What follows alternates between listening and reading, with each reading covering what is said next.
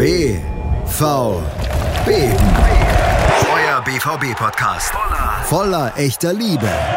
Mit Julius Eid und Christoph Albers. Auf meinsportpodcast.de. Herzlich willkommen zu einer neuen Episode BVB auf meinsportpodcast.de. Mein Name ist Julius Eid. Ich freue mich sehr, dass wir mal wieder hier sind bei BVB.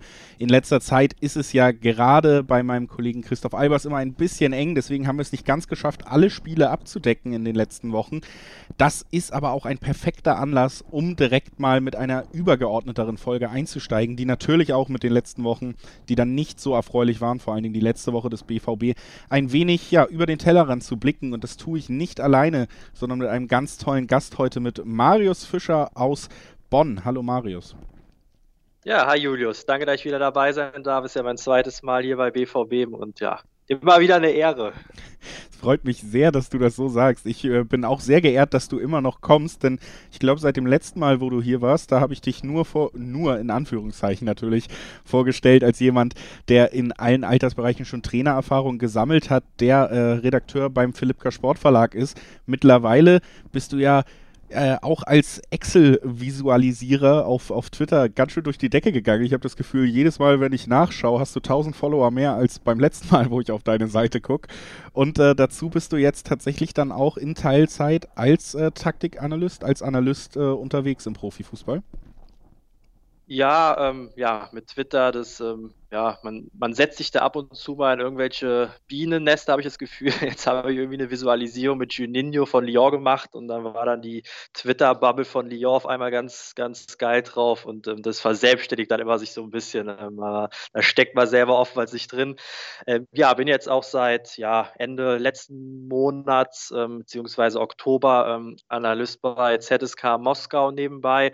Ähm, ja, hatte irgendwann vor einiger Zeit mal so einen Aufruf gemacht, dass ich gerne wieder im, im Fußball so ein bisschen was machen will. Einfach auch, weil mir ja, um dieses Thema vielleicht auch aufzugreifen, dieses Gewinnen oder dieses Mitfühlen bei einem Verein gefehlt hat, ähm, ist dann doch was anderes. Wenn man, ich war ja lange Zeit Trainer, da ist das, dieses Gefühl ja dann da, aber wenn man dann immer nur als Außenstehender irgendwelche Spiele analysiert, mit denen man keinen Bezug ähm, hat, dann ja, fehlt so ein bisschen die Emotionalität und ähm, ja, die habe ich jetzt wieder.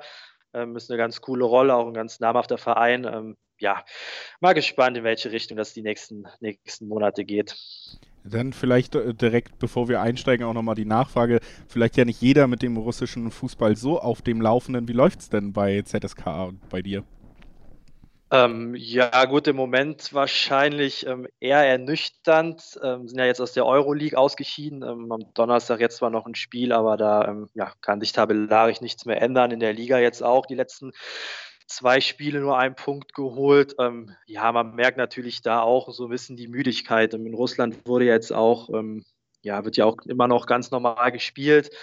Ähm, ja, viele Spiele jetzt mit der Euroleague. Ähm, ja, man merkt da schon so ein bisschen, dass die Spieler müde sind. Da fehlt so ein bisschen die Intensität. Ähm, aber gut, dadurch, dass die Euroleague jetzt wegfällt, kann man sich da vielleicht in der Liga ein bisschen mehr konzentrieren. Ist, momentan läuft es auf einen Dreikampf hinaus mit dem, mit dem Moskauer Club, dem anderen und äh, Zenit St. Petersburg, mit denen der WVB ja auch schon ähm, seine Erfahrung gemacht hat. Also ja, da hofft man, dass man jetzt in der Winterpause, die ja knapp zwei Monate geht, mal so ein bisschen die Akkus aufladen kann. Genau, gegen Zenit geht es heute Abend für den BVB tatsächlich. Wahrscheinlich kurz nachdem diese Folge erscheint, wenn ich so auf den Aufnahmezeitpunkt gucke. Also vielleicht kann der äh, können die Dortmunder da dem Konkurrenten auch nochmal einen auswischen als kleines Dankeschön für deinen Besuch heute. Ja, und dann würde ich sagen, äh, nehmen wir mal die Überleitung ins Thema heute. Wir haben so ein bisschen hin und her geschrieben, worüber könnten wir beide denn hier mal wieder sprechen. Und äh, dann kam dein Vorschlag Gewinnermentalität. Und das ist natürlich etwas, was enorm äh, gut in die Zeit von Dortmund passt. Ich habe es ja auch schon angesprochen, die letzte Woche nicht äh, sehr erfolgreich. Man hat, war eigentlich wirklich positiv gestimmt, was die Dortmunder Mannschaft angeht. Und dann gab es eben eine Niederlage gegen Köln, ein Unentschieden gegen Lazio, was jetzt auch nicht besonders inspirierend war. Also da konnte man diesen Ärger über die Niederlage in Köln nicht wegwischen. Und tatsächlich dann auch noch das dritte sieglose Spiel in Folge in Frankfurt hat man dann auch verdient nur 1 zu 1 gespielt. Und was beim BVB da aufkommt, sei es auf der Trainerposition, sei es bei den Spielern, ist oft die Diskussion über eine fehlende Mentalität und die wollen wir hier mal auf verschiedene Arten und Weisen jetzt auch gemeinsam beleuchten oder wie Marco Reus sagen würde.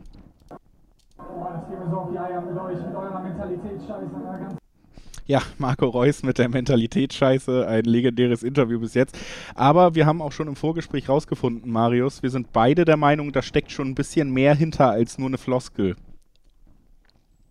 Ja, ähm, ist natürlich immer so eine Sache. Ich glaube, du hast ja schon mal erwähnt, ähm, viele sagen ja, wenn man über die Mentalität spricht, die bringt man erst dann ins Spiel, weil man ja von den anderen Sachen irgendwie nicht mehr weiter weiß. Ne? Wenn man irgendwie keine fußballerische Lösung mehr parat hat, dann kommt die Mentalität. Ähm, so einfach ist es wahrscheinlich nicht. Ähm, also ich glaube schon, dass die Mentalität ja eine Rolle spielt.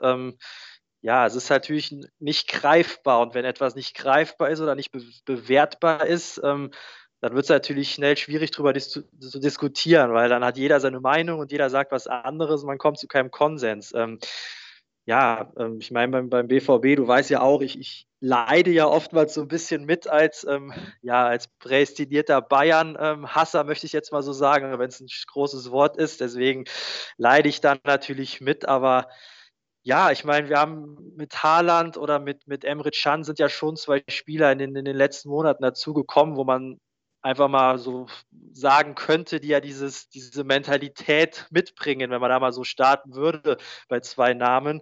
Ähm, aber wir sehen ja jetzt auch, dass das dann auch nicht diese Garantie ist, dass solche Spiele wie gegen Köln passieren. Weil ich glaube, wenn so ein Spiel in den letzten zwei Jahren ähm, vorkam, hat man da sehr schnell diese Mentalitätsdebatte ausgepackt. Ähm, ja, jetzt ist es wieder passiert, obwohl man ähm, ja, Spieler im Kader hat, die, die diese Mentalität eventuell mehr verkörpern als noch vor zwei, drei Jahren.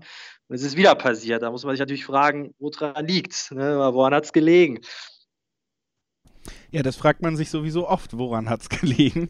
Ähm, und genau, ja, das ist bei Dortmund gerade wieder Thema, aber auch generell natürlich ein spannendes Thema. Das kommt ja nicht nur beim BVB auf immer wieder. Und äh, deswegen würde ich sagen, du hast zum Beispiel natürlich auch viele Erfahrungen im Jugendbereich gesammelt als Trainer selber. Ähm, das war auch das letzte Thema, wo du hier zu Gast warst. Da hast du uns ja schon interessante Einblicke liefern können. Das ist natürlich auch so eine Abteilung, wo wir gleich drüber reden wollen, so ein Themenabteil. Zuerst würde ich dann aber tatsächlich mal versuchen, weil es eben so schwer zu greifen ist, dass wir gemeinsam mal gucken und dass wir hier vielleicht zumindest für diesen Podcast so eine gewisse Definition herausarbeiten können.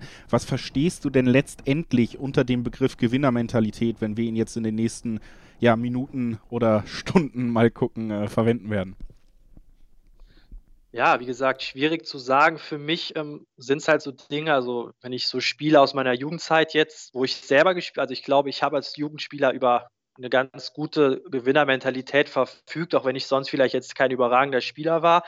Ähm, deswegen versuche ich mal so ein bisschen einfach irgendwelche Attribute zu nennen.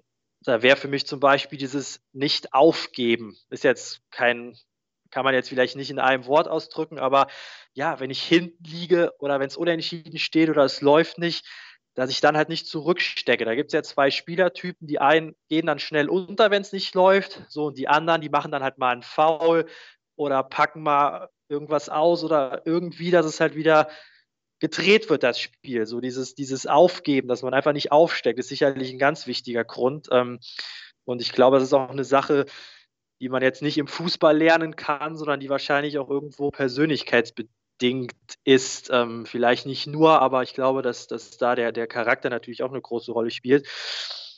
Ähm, ja, ansonsten ist es vielleicht auch einfach diese, wenn man nochmal über Haaland spricht, diese Geilheit zu gewinnen. Ich glaube, ähm, egal wo diese Diskussion jetzt heute hingeht, unterm Strich, und ich glaube, da wird kaum einer widersprechen, gewinnen ist immer besser als verlieren.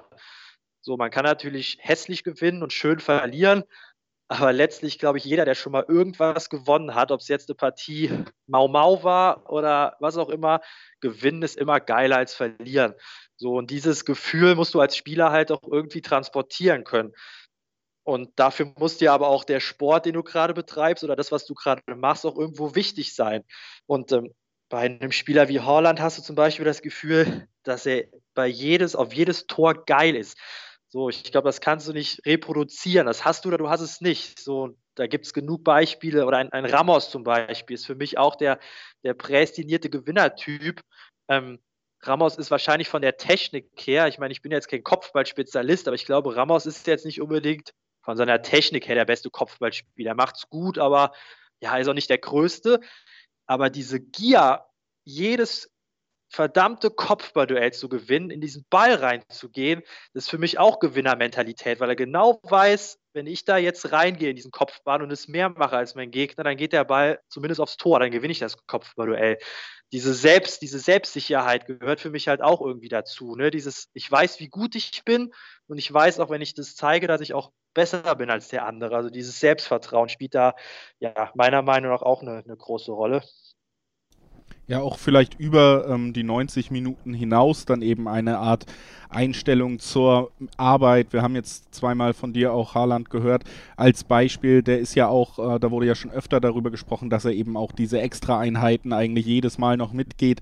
Das ist natürlich auch immer die Überleitung dann zu dem vielleicht größten Ehrgeizmonster im aktuellen Fußball immer noch Cristiano Ronaldo, wo das ja auch gilt, dass sagt man ja oft, dass äh, Ronaldo sich viel seiner Erfolge und Klasse auch wirklich einfach durch sehr, sehr viel Ehrgeiz und sehr harte Arbeit erarbeitet hat. Also, dass das Ganze nicht nur in diesen 90 Minuten eine Geilheit auf den Sieg ist, sondern eben auch, dass man erkennt, dass alles, was zur Vorbereitung auf ein Fußballspiel dazugehört, und das sind regelmäßige Trainingseinheiten, die Auseinandersetzung mit den eigenen Fehlern, körperlich, also dass man an sich körperlich selber arbeitet, wenn man Schwachstellen hat, all das zählt da natürlich auch noch mit rein, würde ich zumindest behaupten.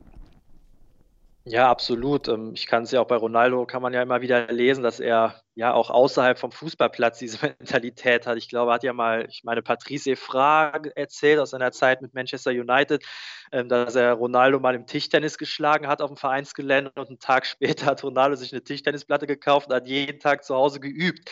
Ähm, das sind natürlich immer ein bisschen witzige Stories, vielleicht ein Tick übertrieben, aber da steckt ja was Wahres drin ich kann ja noch mal eine, eine Anekdote auspacken. Wie gesagt, ich war nie ein überragender Fußballer, also habe hab nie auf Profi-Level gespielt, aber ich habe immer, ja, immer versucht, alles zu geben. Da gab es mal eine Situation, ich habe, glaube ich, relativ früh aufgehört. Also ich glaube, ich habe mit, mit 23 dann aufgehört, weil ich mich dann aufs Trainergeschehen fokussieren wollte hatte aber meinen Pass noch bei meinem ehemaligen Verein. Eine Situation, die wahrscheinlich einige schon erlebt haben. Ne? Man hat sich halt ab, also spielt halt nicht mehr irgendwann, aber der Pass liegt halt noch da, weil man sich ja nicht abmeldet.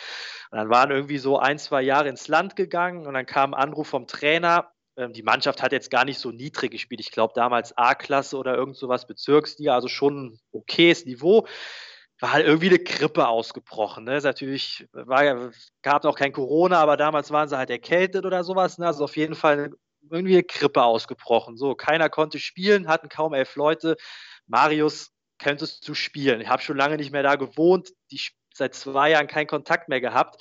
Ähm, hatte mich mit der Mannschaft sowieso nie so richtig identifiziert. habe gesagt, komm, seit zwei Jahren nicht gekickt, hast noch mal Bock an so einem Sonntagmittag. War schönes Wetter, ne, alles gut bin hingefahren, ähm, Spiel hat angefangen und diesen 90 Minuten habe ich mich wirklich für die Mannschaft zerrissen. Gell? Ich bin gelaufen, ich bin gekrätscht, ich habe ein richtig gutes Spiel gemacht, obwohl es mir eigentlich hätte egal sein können. Ich habe ja nichts zu tun gehabt mit der Mannschaft. Ich bin danach wieder heimgefahren und habe nie mehr was von denen gehört oder umgekehrt.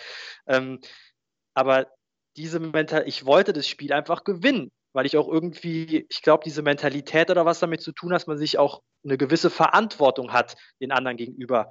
Ich glaube, das ist bei, bei so Spielern wie Ramos oder Ronaldo oder Haaland, die haben auch irgendwo eine Verantwortung gegenüber den anderen Spielern. Die wissen genau, es ist meine Aufgabe, Tore zu schießen oder Tore zu verhindern oder was auch immer. Und wenn ich das nicht gut mache, dann verliert meine Mannschaft. Und dieses Verantwortungsbewusstsein, das ist, glaube ich, ganz, ganz wichtig, wenn man über dieses Thema spricht, weil ähm, ja, das hat auch dann so ein bisschen was mit, mit, mit Teamgeist zu tun, letzten Endes was ich äh, bei dem Thema dann immer so spannend finde, weil ich äh, kann auch aus eigener ähm, Amateurerfahrung genauso wie du sprechen, dass das ähnlich war, wenn man dann da wirklich auf dem Feld stand, dass alles andere als gewinnen und ähm, die Aufgabe, die man selber hat, da auch zu erfüllen, um das zu ermöglichen, jetzt nicht wirklich eine Option war, dann wirkt es natürlich so ein bisschen befremdlich, ist mir jetzt gerade auch nochmal so in den Kopf gekommen, wenn wir über Profifußball reden und da hebt man eben Leute heraus, hast du ja auch getan, dass man dann eben doch bei manchen Teams über diese Grundlage anscheinend oder bei manchen Spielern diskutiert. Theoretisch wie gesagt, wir sind beide da aus dem Amateursport und sagen, ja, die Einstellung hatten wir schon. Wie kann es denn dann sein, dass Spieler auf Profiniveau vielleicht tatsächlich Probleme mit dieser Einstellung haben? Also das wirkt ja schon dann irgendwie so, als wäre so eine Grundlage erstmal, um dahin zu kommen, wo sie sind, gar nicht gegeben. Ja, ich meine, das ist natürlich ähm, auch ein Thema, wo man relativ schnell so ein großes Fass aufmachen kann, wo dann sehr viele Leute direkt ähm, anderer Meinung sind, weil ich meine, es ist schwierig jetzt aus unserer Sicht zu sagen, dass es Profispieler gibt, die ja vielleicht nicht den Ehrgeiz haben, Spiele zu gewinnen. Das ist wahrscheinlich ein bisschen hochgegriffen, aber ich glaube schon, dass es Spieler gibt, die halt nach einigen Jahren Profikarriere vielleicht dann doch nicht mehr in jedem Spiel ähm, oder in jedem Ligaspiel oder wo auch immer ja, diese Gier haben. Das kann vielleicht daran liegen, dass man einfach irgendwann, ja, vielleicht auch ein bisschen abgestumpft ist. Ne? Dieses Profigeschäft, ich habe es halt als Spieler nie erlebt, aber es soll ja auch relativ, ja, soll ja auch seine Schattenseiten haben. Vielleicht wird man irgendwann einfach abgestumpft oder hat vielleicht auch schon alles gewonnen. Gibt es auch. Ne? Also, äh, das ist immer das Phänomen, was ich bei den Bayern sehe. Ne? Die Spieler haben ja fast alles gewonnen, die meisten von ihnen. Ne? Und trotzdem haben sie halt noch diesen, diesen Ehrgeiz. Ne? Ähm, ja, aber grundsätzlich hast du natürlich recht. Ne? Normalerweise sollte es keinen Spieler geben, ähm, der diese Mentalität nicht hat, ähm, außer halt, es wird im, im Jugendbereich vielleicht nicht immer so vermittelt. Ne? Das ist dann so ein anderes Thema, wo man, wo man einsteigen könnte. Ja, und das wollen wir natürlich auch tun. Ich habe es ganz am Anfang schon so ein bisschen angedeutet und ich würde sagen, da gehen wir dann jetzt auch einfach, wenn du die Einleitung so gut vorbereitest, nehme ich die natürlich dankend an. Ähm, der Jugendfußball, wo du eben auch als Trainer selber Erfahrung sammeln konntest, äh, wo du immer noch ein Auge drauf hast.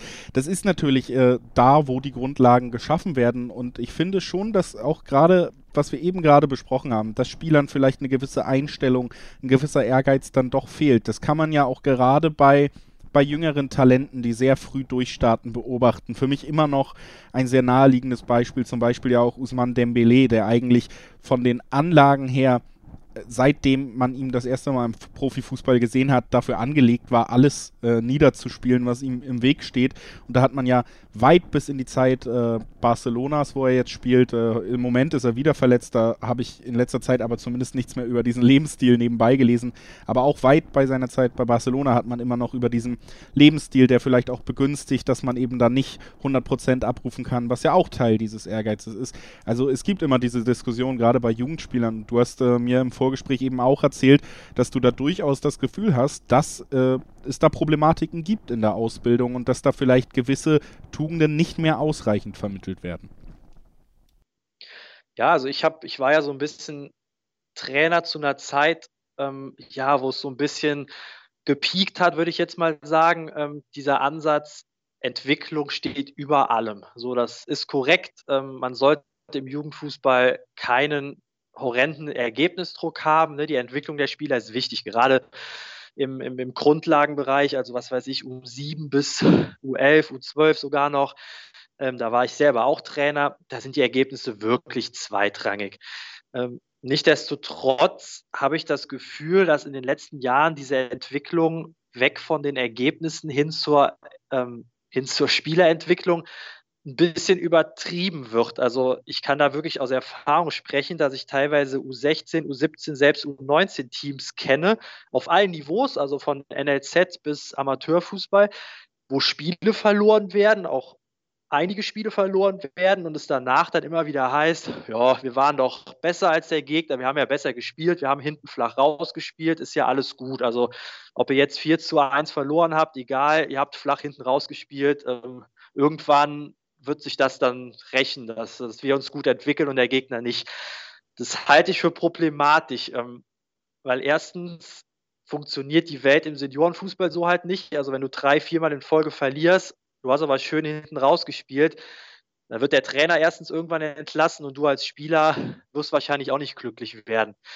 Ähm, und zweitens ist natürlich auch, glaube ich, nicht das, was die Spieler wollen. Also ich war immer so ein Trainer, der sehr viel beobachtet hat und war halt auch in einem Trainerteam. Ähm, habe ja eher, sagen wir mal, eine untergeordnete Rolle gehabt in der, ähm, ja, in den, in den Teambesprechungen etc. Habe da also eher so ein bisschen beobachtet. Also ich kann nur sagen, die Spieler, die so 14, 15, 16 sind, die wollen Spiele gewinnen. So, und die haben ein Riesenproblem damit, zu verlieren. Nicht nur im Fußball, sondern wahrscheinlich auch so im Vergleich mit ihren Freunden. Und ne, man kennt sich ja überall, so in dem Alter. Das wird ihnen ein Riesenproblem, wenn sie ein Spiel verlieren. Ähm, und wenn man danach jedes Mal gesagt bekommt, ja, wir sind ja auf dem richtigen Weg und ihr müsst richtig Fußball spielen, ihr müsst flach hinten rausspielen, solange ihr das macht, sind uns die Ergebnisse egal, dann finde ich das halt problematisch, weil ähm, ja, das geht mir so ein bisschen konträr halt gegen diese Gewinnermentalität, die, die diese Mannschaft braucht. Und ich glaube, wenn ich meine ganze Jugendzeit immer ähm, ja, eingepläut bekomme, Ergebnisse sind egal, Hauptsache wir spielen gepflegten Fußball und wir entwickeln uns und dann komme ich auf einmal ins Profigeschäft und der Sprung ist ja mittlerweile ja teilweise aus der U17 oder aus der U19 schon sofort in den, in den Profikader. Ähm, dann ist es einfach eine ganz andere Welt. Da verliere ich dann auf einmal zwei, dreimal in Folge. Die ganze Presse geht auf mich los, der Trainer wird entlassen und ähm, dann frage ich mich, was ist denn jetzt los? Ne? Also mir geht da einfach dieser Fokus weg von den Ergebnissen und hin zu der Entwicklung ist mir einfach zu extrem. Und ähm, ja, das ist so, so meine Meinung, wo man natürlich ähm, ja, unterscheiden muss zwischen den Jahrgängen. Also wie gesagt, im Grundlagenbereich alles gut, aber ein 15- oder ein 16-Jähriger die sind geil auf Gewinnen und die wollen auch nicht jedes Spiel verlieren oder auch nicht die Mehrzahl der Spiele verlieren, aber gesagt bekommen, ja, ihr habt ja guten Fußball gespielt.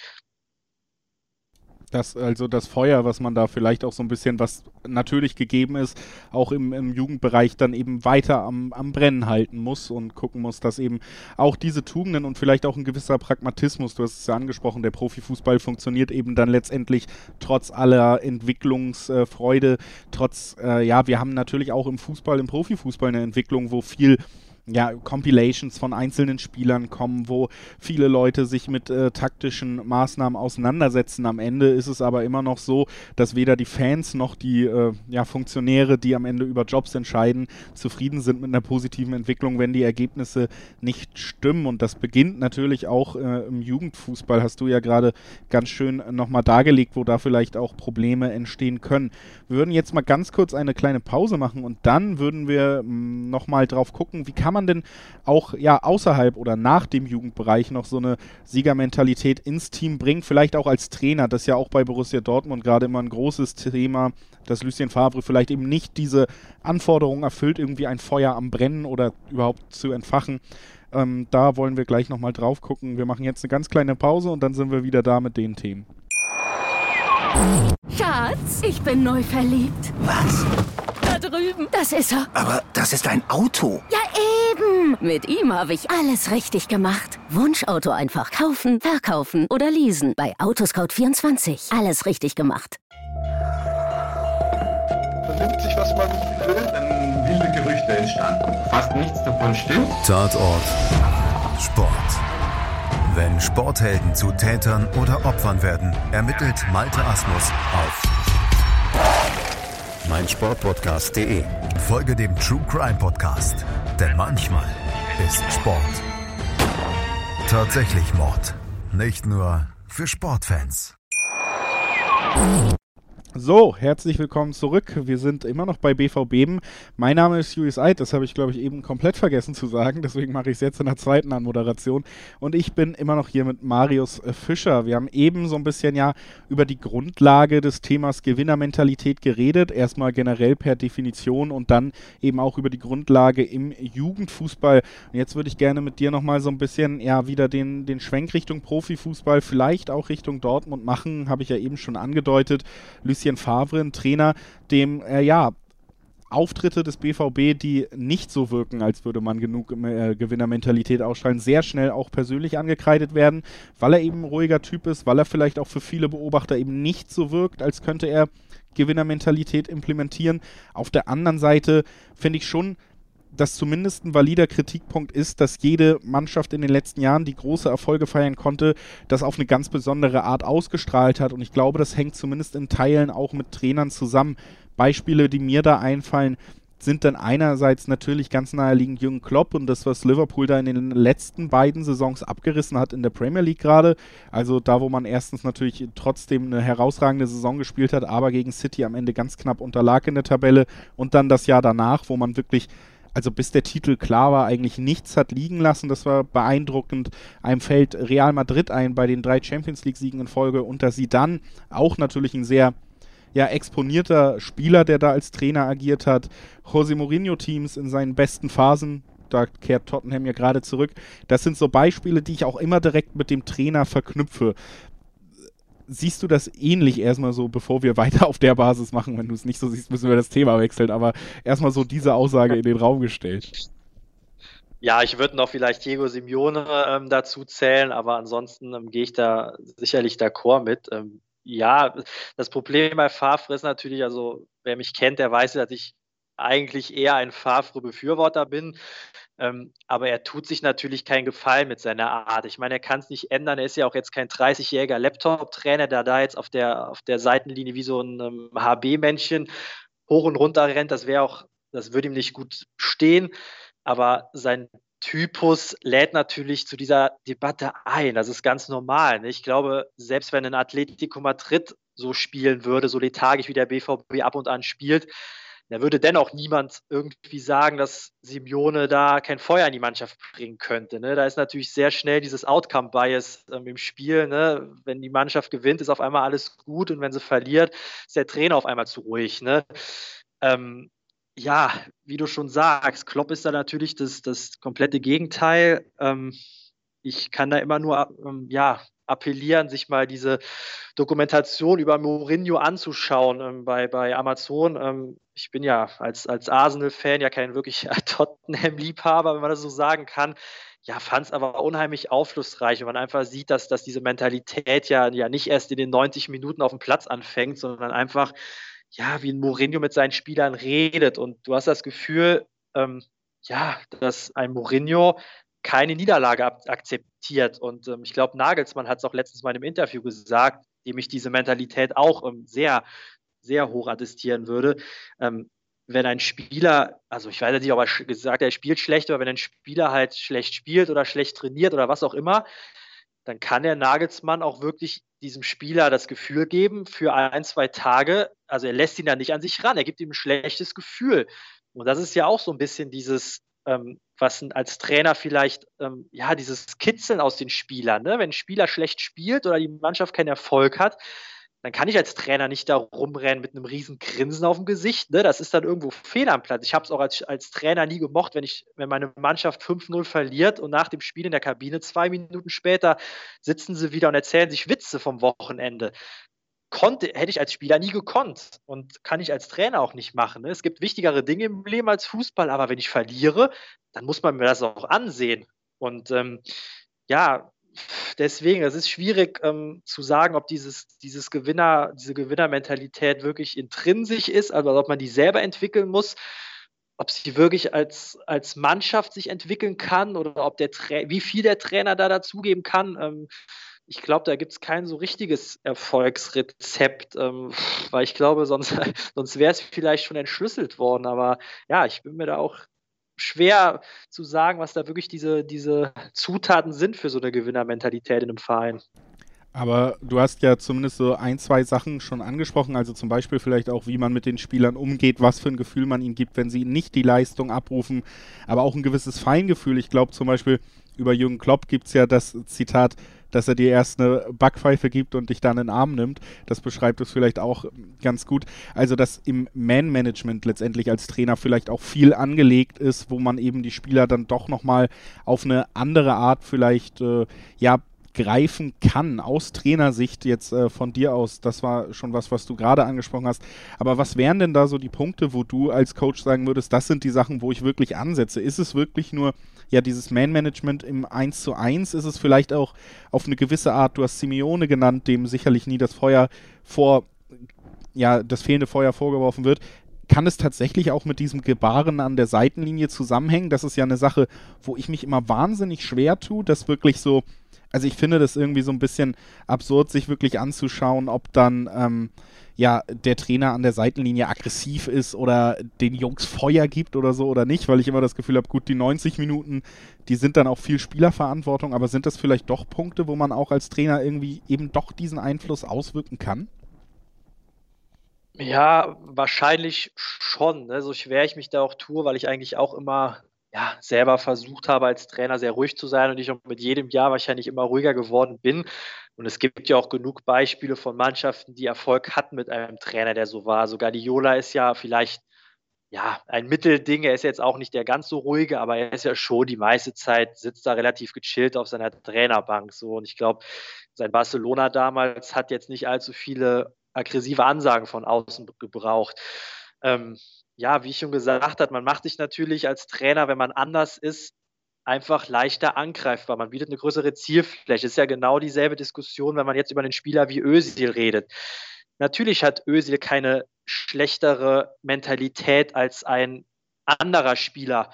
Genau, genauso hat Özil auch keine, keine andere, ähm, wie soll man sagen, kein, kein wenig weniger Ehrgeiz als andere Spieler, als beispielsweise ja, irgendein Spieler, der vielleicht ein bisschen aggressiver ist. Aber er bietet natürlich durch seinen Spielstil trotzdem eine Angriffsfläche. Ich finde es nicht schlimm. Eine Körpersprache oder hängende Schultern auf dem Platz, die sind ja kein Merkmal für einen Spieler, dass er schlecht ist. Aber sie bieten einfach eine Angriffsfläche. Das ist Fakt. So, man tut sich als Spieler damit keinen Gefallen. Und genauso tut man sich als Trainer auch keinen Gefallen, wenn man eben bei zwei Gegentoren, wenn es nach zehn Minuten 0-2 steht, in seinem Sitz sitzt und nichts macht. Ähm, ich weiß nicht, ob man Einfluss hat im Spiel. Das ist ja auch immer, da scheiden sich ja auch die Geister, wie viel Einfluss ein Trainer hat. Aber man bietet natürlich eine Angriffsfläche und das kriegt die Mannschaft ja auch mit. Ne? Die Spieler sind ja alle nicht doof. Die wissen natürlich, die, dass diese Diskussion stattfindet. Ne? Ich glaube, jeder beim BVB weiß, wie die Kritik an Favre ist und was, was man ihm vorwirft. Und ähm, ja, aber letztlich unterm Strich kann man einen Menschen halt nicht ändern. Das ist für mich halt einfach eine Kar also wenn der Favre jetzt auf einmal nächste Woche ein Ultimatum bekäme vom Watzke, Lucien, du musst jetzt im nächsten Heimspiel, musst du vorne äh, draußen an der Linie rauf und runter rennen, die Spieler anschreien, die würden ja lachen, ne? Also sorry. Deswegen, es ist halt einfach eine Frage, ja, was, was glaube ich, was ich für einen Trainer brauche und da muss ich mir denjenigen halt holen. Und Favre ist es nicht, er hat genug andere Qualitäten, aber ähm, ja, ich glaube, es ist da einfach abhängig auch von den Ergebnissen. Ich glaube, wenn, wenn das, das vielleicht so unabhängig vom Trainer für mich eine Gewinnermentalität, der größte Punkt, wie ich die entwickle, ist halt durch Gewinn. Wenn Dortmund jetzt einmal Meister werden würde, dann wird keiner mehr drüber reden. Dann würden auf einmal Leute wie Reus oder wer auch immer mit riesen Brust auf den Platz gehen. Ne? Ähm, das ist halt leider so. Deswegen ist es da immer so ein bisschen ja, schwierig zu beurteilen vielleicht auch dann äh, ja Gewinnermentalität eben über den Trainer, über die Spieler hinaus. Leider, ähm, mir geht es ja ähnlich wie dir, was äh, die die generelle Stimmung gegenüber den Bayern angeht, äh, dass man da vielleicht nicht der größte Fan ist. Aber es ist ja schon ein sehr gutes Beispiel im Endeffekt dafür, dass man da das Gefühl hat, dass auch über den Trainer, über die Spieler vielleicht hinaus da so eine gewisse Gewinnerkultur auch vorgelebt wird. Auch schwer zu greifen in gewissem Maße diese Art Mentalität, aber man hat ja schon das Gefühl, bis auf äh, das zweite Kovac-Jahr oder Ancelotti, wo dann die Spieler irgendwie revoltiert haben, auch was Neues eigentlich seit 2013. Aber man hat ja so ein bisschen das Gefühl, dass die meisten Leute, die bei Bayern auch weit kommen, also die nicht scheitern, die in diese Kabine kommen, die kriegen da irgendwas mit, dass es eben nicht akzeptabel ist, nicht jedes Spiel zu gewinnen. So treten sie seit Jahren auf und so haben sie natürlich auch als ja, zweimal das Triple gewinnen können in diesem Jahrzehnt. Und das ist natürlich eine herausragende Leistung auf, auf nationaler und internationaler Ebene, die man da gesehen hat. Und das geht eben über den Trainer auch hinaus, so eine gewisse Kultur, die der ganze Verein ausstrahlt, die der ganze Verein vermittelt. Borussia Dortmund zum Beispiel wird ja im Gegensatz immer vorgeworfen, dass sich die Spieler vielleicht doch auch ein bisschen zu wohl fühlen. Es gab diese leidigen Diskussionen, dass man das eine Jahr sagt, man will Meister werden, dann wird alle sagen, gut, dass man sich das mal traut. Dann wird man nicht Meister, dann sagt man, wir wollen kein Saisonziel ausgeben im nächsten Jahr und sagen alle, ja, da tun sie gut dran. Und ähm, dann gab es natürlich auch viele Ungereimtheiten in und um den Verein, also Trainerwechsel. Man hat den DFB-Pokal mit Tuchel gewonnen, ihn danach aber entlassen. Da gab es Unruhe zwischen Verein und Trainer. Das hat vielleicht auch nochmal verhindert, dass dieser Sieg mehr ausgelöst hat im Endeffekt, weil es war ja ein Titel, den man da errungen hat. Du hast eben das Beispiel mit dem, nach dem Gewinn fühlt man sich wie ein Gewinner gebracht. Also, dass einfach ganz viele kleine Facetten auch ja vom Schuhwart vielleicht angefangen, um das wirklich so runterzubrechen, wie der auftritt, dass das eben auch Einfluss haben kann auf die Art, wie eine Mannschaft im Endeffekt, äh, wie viel Gier eine Mannschaft ausstrahlen kann. Würdest du da auch mitgehen oder ist das dann doch vielleicht so ein bisschen zu viel Kaffeesatzleserei, was ich hier gerade betrieben habe? Ja, nee, da würde ich auf jeden Fall mitgehen. Und also wie gesagt, bei den Bayern hast du halt immer das Gefühl, ob es jetzt der Trainer ist, ich meine, das ist ja auch das, das beste Beispiel, dass ein ruhiger Trainer da kein, kein Problem darstellt. Also Flick ist ja nun wirklich auch niemand, also ich habe ihn bisher als sehr, sehr besonnen und reflektiert wahrgenommen, sowohl in den Interviews als auch am Spielfeldrand. Ähm, aber weil die Bayern alles gewinnen, interessiert sich da keiner für. Ähm, bei den Bayern hast du halt immer das Gefühl, dieser, dieser Druck, dieser Druck, Fehler zu machen oder dieser, ja, dieser Fehlerkorridor, der ist bei den Bayern so gering. Du weißt genau, ich muss mich 150 Prozent konzentrieren. Wenn ich einen Fehlpass spiele, dann kriege ich sofort einen Spruch von, von Müller oder von Lewandowski. Du hast das Gefühl, die, diese, diese Ver Verantwortung für meine Mitspieler, die ich eben mal kurz angerissen hatte, die ist bei den Bayern einfach enorm. Und ähm, das liegt vielleicht einfach daran, weil diese Bayern-Spieler einfach seit, seit Jahrzehnten gewohnt sind, unter diesem Druck zu spielen. Ähm, ja, das ist einfach diese Sache. Ich will nicht sagen, dass die Dortmund-Spieler nicht früher unter Druck spielen müssen in der, in, der Jugend, aber wahrscheinlich nicht so sehr wie die Bayern eben. Die Bayern sind immer unter Druck, egal wo sie spielen.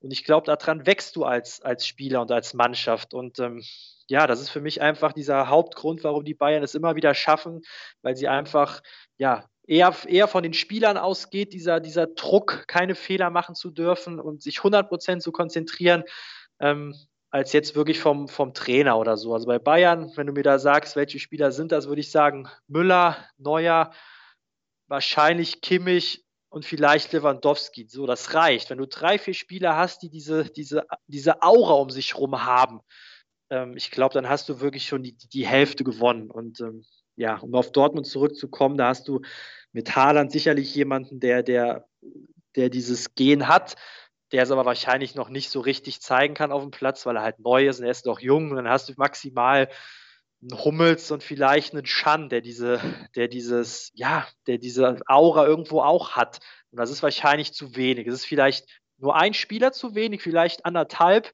Aber es macht dann am Ende eben diesen Unterschied aus, ob ich am Ende Meister werde mit vier Punkten Vorsprung oder ob ich halt nur Zweiter werde. Das ist für mich einfach ja die Nuance dann am Ende.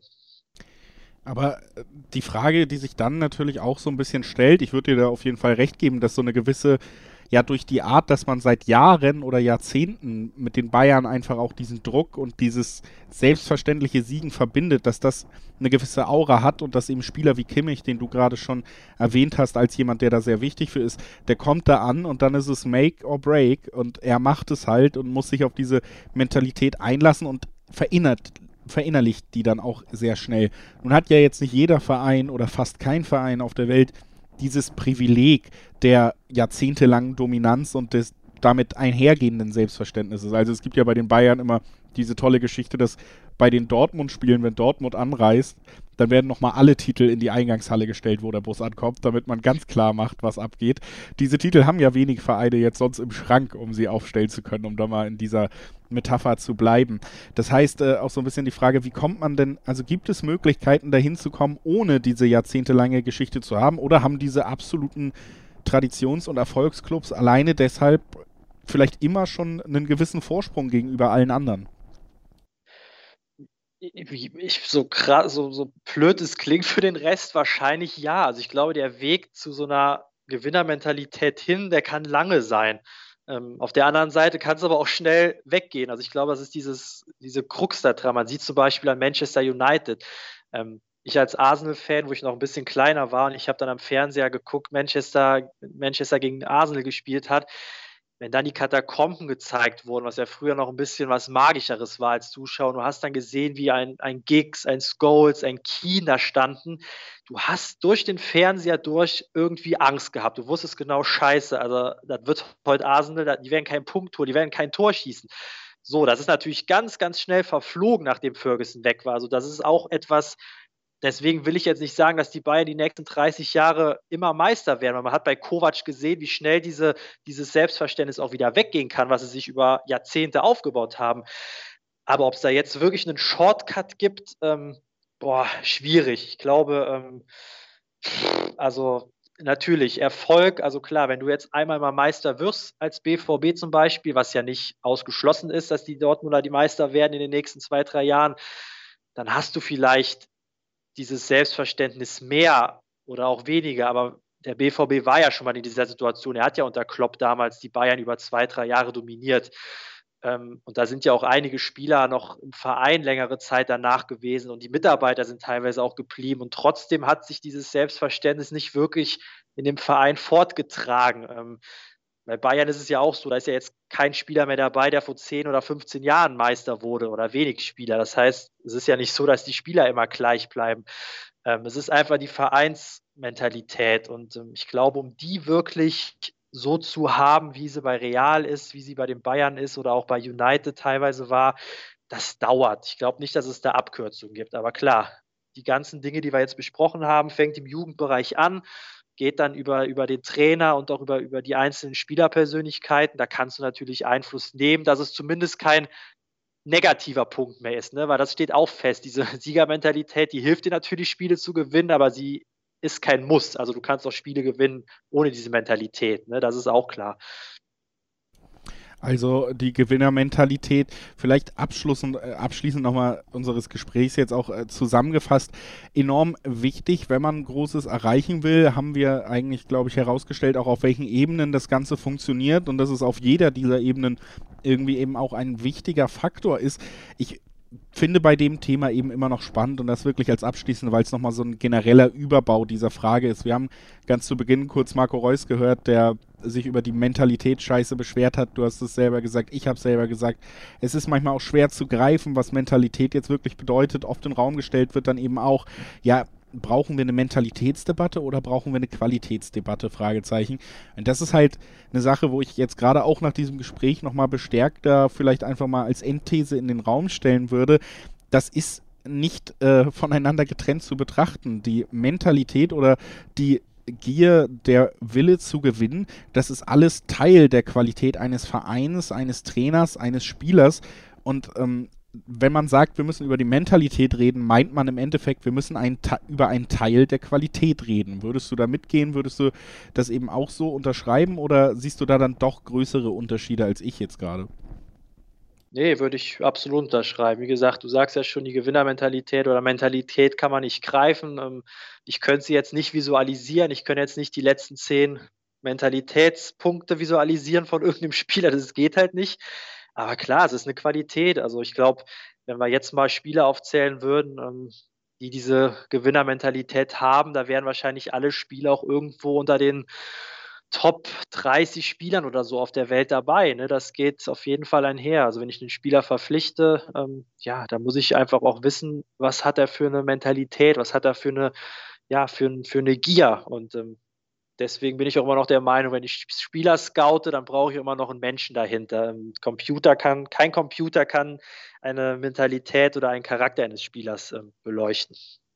Jürgen Klopp ja, um da dann auch nochmal drauf zurückzugreifen, zum Beispiel jemand, der immer auf ein persönliches Gespräch, wo es sich nicht um Fußball dreht, besteht, bevor er sich für die Verpflichtung eines Spielers entscheidet. Also auch da natürlich nochmal der Verweis auf jemanden, den wir hier genannt haben, als sehr positives Beispiel dass es da eben auch im Scouting losgeht mit der Siegermentalität. Äh, ja, der BVB heute Abend gleich. Ihr könnt noch schnell die Folge zu Ende hören, dann geht's los. Gegen Zenit, das letzte Gruppenspiel, kann noch mal zeigen, ob sie diese Siegermentalität wiederentdeckt haben nach den drei sieglosen Spielen der letzten Wochen. Es geht, ja, mit einem Sieg würde man sich den Gruppensieg sichern. Das wäre natürlich, äh, ja, schon äh, wünschenswert, um den vielleicht leichteren Gegner in der K.O.-Phase zu erwischen. Lazio spielt gegen Brügge als andere Teams in der Gruppe. Lazio ja im Moment noch ein Punkt hinter dem BVB in der, in der Gruppe. Da du ja auch so leichte äh, oder ja sogar schwere, deutlich schwerere Connections als ich äh, Richtung russischen Fußball hat, natürlich jetzt zum Abschluss nochmal die Frage an dich, Marius. Was glaubst du, was äh, zeigt der BVB heute gegen Zenit? Ja, ich glaube schon, dass es am Ende einen Sieg geben wird. Ich habe es ja im Hinspiel, glaube ich, kurz mal auf Twitter angeschnitten, dass ich ähm, nicht verstehen konnte, wie Zenit mit ähm, einem Stürmer vorne agieren konnte, mit, mit Schuba. Das hat dem BVB natürlich in die Karten gespielt, weil, ähm, ja, gegen, gegen Schuba kannst du so hoch stehen, wie du willst, den holst du immer noch auf 20 Metern ein. Ähm, da wurde der Druck dann am Ende wahrscheinlich zu groß, ähm, den der BVB auf, bauen konnte, obwohl man nicht wirklich gut gespielt hat. Ähm, ich denke mal, heute wird es ähnlich laufen. Ich glaube, wir werden ein paar Tore sehen, weil es ja letztlich nicht mehr um viel geht. Dafür sind die Gruppen ja auch, die anderen Gruppen teilweise zu, zu wild, um da jetzt zu sagen, ich werde lieber Erster oder ich werde lieber Zweiter. Ähm, das heißt, ich glaube, dass ich tippe mal auf ein, ja, auf ein 3-1 für den BVB, so aus der Laune heraus. Ich äh, glaube, es wird ein bisschen unspektakulärer sogar noch, denn äh, Dortmund ja weiter mit Verletzten auch zu kämpfen. Holland fällt eh länger aus. Wir haben Dahoud, Morey, Akanji, Meunier, Delaney, die alle wohl nicht zur Verfügung stehen werden. Und ich glaube, das wird äh, ein relativ trister Auftritt auch nach den, ja, nach den letzten Spielen, die auch nicht so unbedingt für Euphorie gesorgt haben. Gerade in der Offensive der BVB einfach mit Problemen, wenn Holland nicht spielt, wirklich was zu generieren. Ich glaube aber auch, dass es am Ende zu einem Sieg reichen wird, würde aber tatsächlich mal sagen, das wird ein 1 zu 0 und ein ja, Gott sei Dank früher anpfiff, dann muss man sich nicht ganz so lange die Nacht um die Ohren schlagen, um sich dieses Spiel anzugucken. Ich glaube, es wird nicht ganz so, ganz so spektakulär. Was ich auf jeden Fall spektakulär fand, um diese Überleitung mal zum Ende zu nehmen, war, dass du heute wieder da warst, Marius. Vielen, vielen Dank für deinen Besuch. Ja, sehr, sehr schön gesagt. Deswegen bist du Moderat und nicht nur Gast für diese Überleitung. Nicht nee, nur ich habe mich sehr gefreut. Ja, ich habe mich auch sehr gefreut, dass du da warst und natürlich nicht nur Gast, sondern eben auch unter anderem Mr. Excel wird er genannt auf Twitter. Also da wirklich viele, viele spannende Visualisierungen, auch wenn du es wahrscheinlich deutlich weniger nötig hast als dieser Podcast. Hier natürlich auch nochmal die Empfehlung, dass man dir sehr gerne folgen kann auf Twitter. Wie heißt du denn da? Äh, Gegenpressing 91 steht für mein Geburtsdatum, falls ihr dann mal nach meinem Alter fragen sollte. Nee, wie gesagt, kann man mir gerne folgen. Mache im Moment einen kleinen Adventskalender. Da kommt also jeden Tag eine kleine Visualisierung, auch gerne mal von älteren Spielern, die jetzt nicht mehr aktiv sind. Ähm, ja, Stimmt, ähm, unter anderem die Tore von Maradona für den SSC Neapel habe ich äh, gesehen. Auch eine sehr schöne Map und immer sehr übersichtlich. Alleine deswegen lohnt sich auf jeden Fall. Und äh, ja, nach diesem sehr sympathischen Auftritt von dir hier heute wieder kommen ja vielleicht doch noch ein, zwei Hörer auch dazu, die dir noch nicht folgen. Hast du auf jeden Fall äh, meiner Meinung nach definitiv äh, verdient. Also auch da nochmal der Hinweis. Und dann würde ich sagen, es hat mich sehr gefreut, wieder eine Folge BVB hier im Kasten zu haben.